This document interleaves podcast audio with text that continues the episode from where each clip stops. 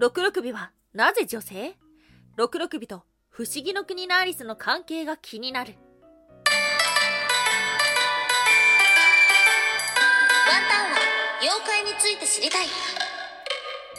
はい、空飛ぶワンタンです。ワンタンは妖怪について知りたいということで、この番組は普段キャラクター業界で働いているワンタンが、日本におけるめちゃくちゃ面白いキャラクター妖怪についてサクサクっと紹介している番組です。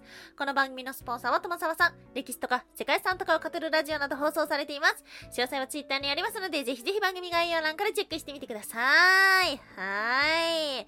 今日3月20日、東京は開花宣言がされたということで、桜がね、咲き始めたというのをさっきツイッターでチラッと見たんですが、そうなんですか。ワンタンは今日外出たんですけど、まだつぼみだった。でもね、おっきいつぼみだったから、まあ時期にぐらいで思ってたんですけども、いいなぁ桜、咲いて、どんどん季節が変わっていく。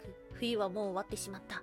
はい。いや、いいことなんだけど、切ない気持ちもあります。そしてワンタンは、まあ桜を喜ぶより、やはり花粉にやられておりまして、今日も鼻声のワンタンではございます。はい。そんな毎週日曜日はですね、ワンタンの気になる妖怪の話をしてるんですけども、今日話をする妖怪っていうのは、ワンタンはね、昔からね、意図的に紹介してなかったものなんですよ。これなんでかっていうと、調べても大した話が出てこないと思ってたっていうのが一個。あともう一個は怖いから。はい。ということで、調べてなかっためちゃくちゃ有名な妖怪がいます。それは、六六尾。はい。ですね。妖怪といえばとかさ、妖怪のイラストを描くときに、なんとなく必ずと言っても過言ではないほどいる六六尾ではございますが、これね、なんでワンタンが調べてなかったかの、その一つ目の理由で、調べても大して何も出てこないと思ったっていうのはね、あの、六六尾っていうのは、なんだろうな、その、怪談ブームから生まれた都市伝説的なものだと思ってたんですよ。はい。なので、調べたところで、まあ、なんかそんなのがあったんじゃないみたいな。そんな気がするみたいな。それぐらいしかないんじゃないかなっていうふうに思ってて、ただ見た目がね、見た目が派手なので、まあそれは妖怪の代表になるよな、ぐらいで、そんな感じで思っていて調べてなかったんですよ。うん。ではあるんですけど、まあやはり気になるということで調べていったら、意外なことが分かってきました。はい。六六尾、実は日本だけではなかったのです。アジアの方にもいたということで、今日はね、世界の六六尾についてもちょっと触れていきながらお話できたらと思ってるんですけども、もう一つね、六六尾に関係する作品を持ってきました。はい。それは、不思議の国のアリス。はい。ということで、今日はですね、一体六六尾とは何者なのか、そして不思議の国のアリスとの関係は？ということで、3つに分けてお話をしていきましょう。まず1つ目、六六尾はなぜ女性 ?2 つ目、世界の六六尾たち。最後3つ目、不思議の国のアリスは六六尾だった。はい、ということで、まず一つ目、六六尾はなぜ女性？はい、ということですが、そもそも六六尾の語源っていうのは、ろくろを回して陶器を作る際の感触に似ているから。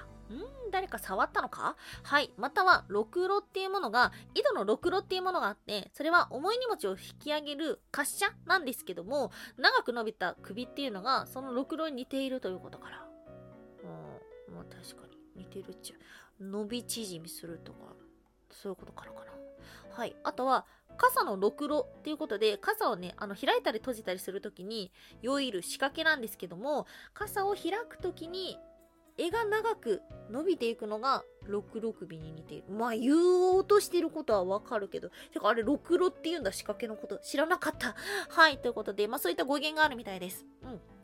ではございますが、六六尾ってね、実はね、種類があるんですよ。はい。六六尾には2種類いるということで、何と何があるかというと、一つは首が抜けて頭が自由に飛ぶ型。怖そしてもう一つが首が伸びる型。うん。有名なのはやはり首が伸びる型なのではないかななんていうふうにも思っておりますが、実は一つ目の首が抜ける型っていうのが起源となっていると考えられています。夜に首が抜けて悪さをする。血を吸う。恐ろしいなんていうふうに思うんですけども、これ弱点があって、体を移動させると戻ってこれないっていうね。ちょっと残念なところがある。そんなものではございました。その正体は、のの首が抜けるっていうのが魂が肉体から抜けるっていうところから来ていての離婚病無遊病っていうところから来ているっていうような、まあ、そういうちょっと心の病気から来ているっていう話があった。あとは女性の魂が体から抜けて男の家まで追いかけたというような怖い話があったらしい。はい。ということからですね。まあ、これは、そうだな、なんだ、樹的なものを感じるんだけど、まあ、そんなわけはないんだが、そんな気がしたっていうような話ですね。はい。そしてね、あのー私たちが大体知ってるであろう、二つ目の首が伸びる型なんですけども、これはね、実は首が抜ける型の進化系と考えたらいいのかもしれない。はい。66首っていうのは、その抜け首その先ほどの首が抜ける型と銅っていうのは、実は霊的な糸のようなもので繋がっていると考えられていて、でその霊的な糸っていうのが意味がわかんないので首が伸び、伸びるに変わっていったみたいな話ではありました。えー、女性が寝てる時突如胸のあたりから水蒸気のようなものが立ち上がり頭部が消え首が伸び上がったっていうような話があったみたいなんですけどもえ突如胸のあたりから水蒸気のようなものが立ち上がりっていうのがえー、っていう風になってしまった。はい、そんな目撃談もあるみたいです。うん、首が伸びる型の66尾の正体だと考えられているのは、これはね、どうかなと思ったんですけども、吉原の芸者さんが眠ることで心が緩む。で、心が緩ると、緩むと首が伸びる。そんな体質だったから。っていう話がありました。そうなのでしょうか？ちょっと怪しくなってきた。はい、ということなんですけども、2つとも共通して言えるのが、モデルが女性ってことですね。これなんでかなっていうと、やはりね、妖怪とか、あとお化けとかっていうのはね、女性が多くて、それは昔から女性の方が嫉妬深いとか、あとは執着心があるっていう風に思われていたことから、こう、男の人に執着するっていう話だったりとか、あとは誰かに嫉妬するっていうところで、女性の方がね、こういう霊的なものだったり、妖怪的なものになりやすかったってことですね。なので、まあ、66尾っていうのは女性であるっていうのが、かなり多く一般的に広まっていったのではないでしょうか。はい、そして今日の2つ目。世界の66尾たち。66尾は日本の妖怪とは限らないのです。世界中どういうものがいるのかというと、中国の人版。これ有名ですね。夜になると首だけで空中飛び回る。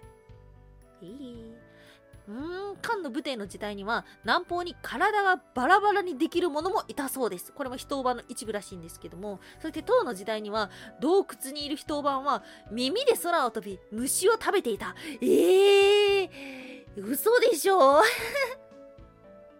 はい、中国の人版っていうのが、まあ、日本に来て66尾になったのではないかみたいな説があるんですけども、耳で空を飛んでたんだ。はい、他にはペルーの海田というもので、これも飛び回る首です。人間の首を食べて、その人間になり変わることができる。すごい力だな。そして血を吸う。なんで血を吸うんだろう。他にはマレー半島のペナンガランというもので、こちらはですね、吸血鬼の一種ということで、同じく首を吸うものだと考えられてるんですけども、飛び回ってるものが首と内臓が空を飛んでいるそうです。はい。そしてもう一つ、最後に、タイのガスっていうもの。これもですね、女性の生首で内臓がぶら下がっている。なんで内臓ごとぶら下がってるんだろう。怖すぎる。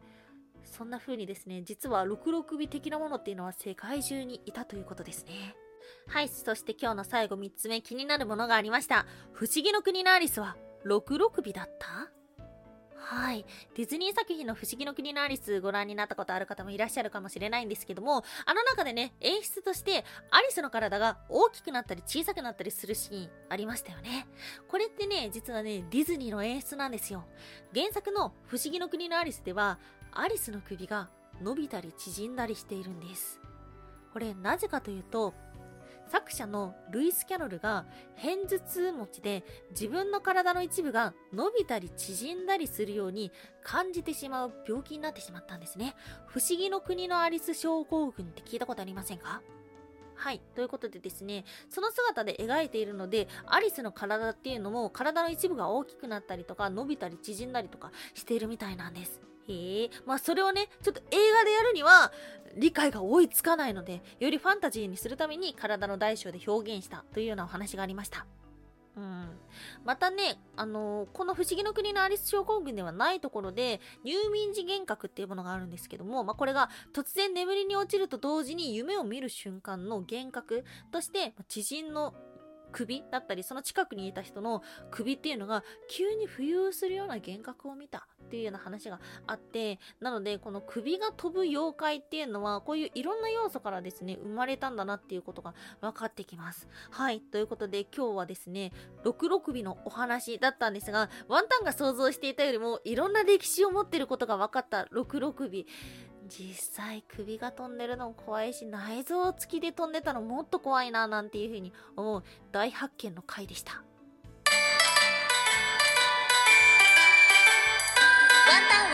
妖怪について知りたいおやすみもいもい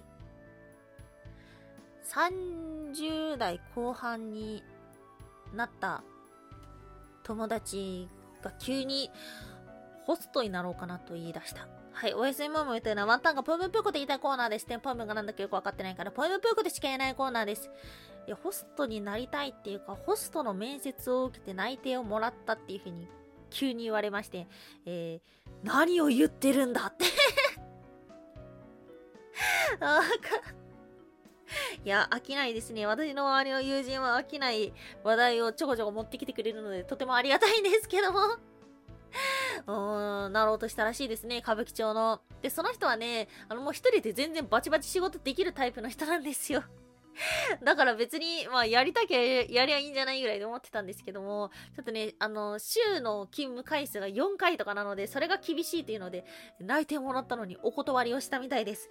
いやー、自分も30代後輩になった時にふと思う瞬間とかあんのかな？あ、山倉で働きたいとか。まあ、あるかもしんないけども、ちょっと驚いてしまった、そんなエピソードでした。はい、ということで、ワンタンもまた桜見に行きたいな。せっかく開花宣言なんて言われると外に出たくなる。そんなポカポカした春のお届けでした。はい、ということで今日もお聴きいただきましてありがとうございました。以上、空飛ぶワンタンでした。